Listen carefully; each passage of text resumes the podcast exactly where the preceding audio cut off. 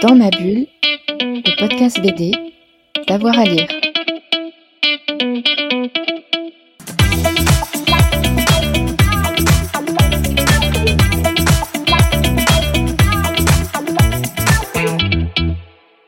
C'est une œuvre euh, que je conseille toujours dans la bande dessinée parce que c'est une œuvre clé.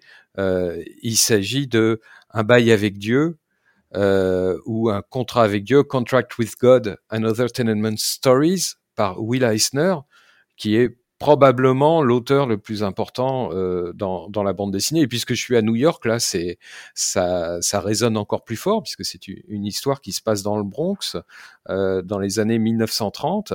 Euh, c'est un recueil de nouvelles, de quatre nouvelles, mais la, première nouvelle, ce contrat, cette histoire du contrat avec Dieu, c'est l'histoire d'un petit garçon qui fuit euh, son village juif, son shtetl euh, de l'Empire russe, euh, pour arriver aux États-Unis.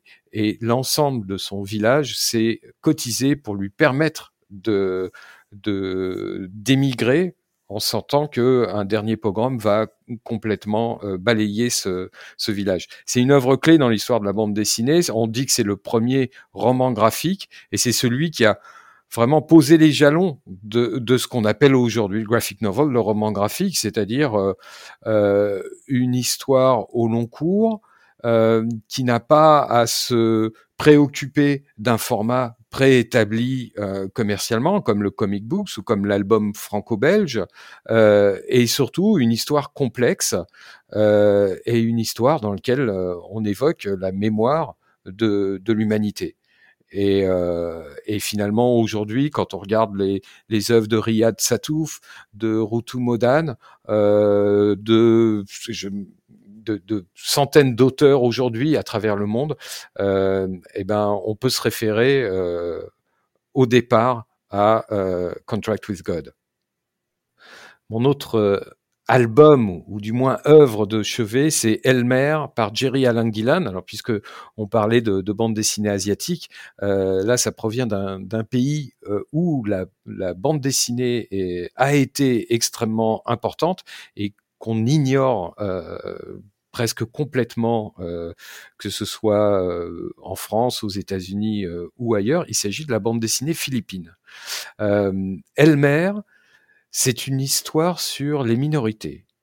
Comment est-ce que on traite nos minorités dans différentes euh, civilisations? Comment est-ce qu'on les met en dehors euh, de l'humanité et qu'on fait en sorte que ces minorités vont devoir se révolter euh, pour réclamer leur leur part dans leur société, leur place dans leur société? Donc ça, c'est un c'est une thématique universelle, mais dans Elmer, qui, est cette minorité? Eh ben, Il s'agit de poules et de coqs qui, brusquement, euh, ont accédé à la conscience humaine. Ça paraît être une histoire à dormir debout, mais quand vous lisez Elmer, vous avez une émotion incomparable, d'autant plus que l'histoire est racontée par le fils du coq qui a mené la révolte des gallinacés et c'est traité de manière réaliste. Donc je, vous suggère de, de, de, de lire cette, euh, euh, cette bande dessinée qui est publiée en France aux éditions Ça et là, et je pense qu'elle changera votre vie.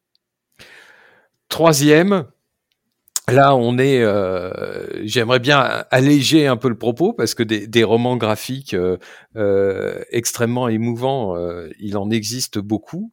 Et ben troisième, moi, je, propose qu'on se remette à lire Astérix.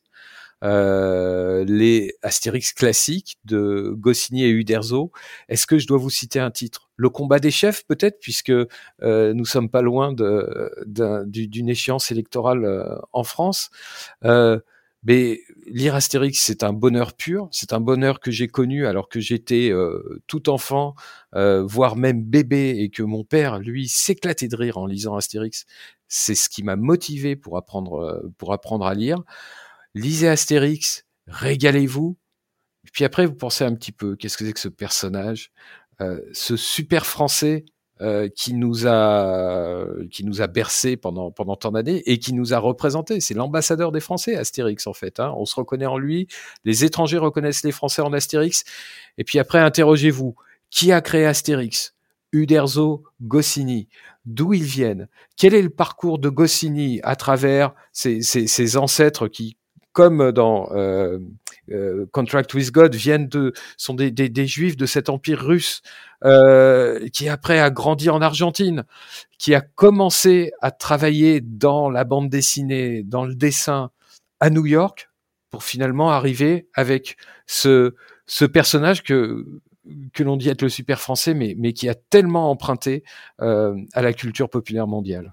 Dans ma bulle, le podcast BD, d'avoir à lire. thank you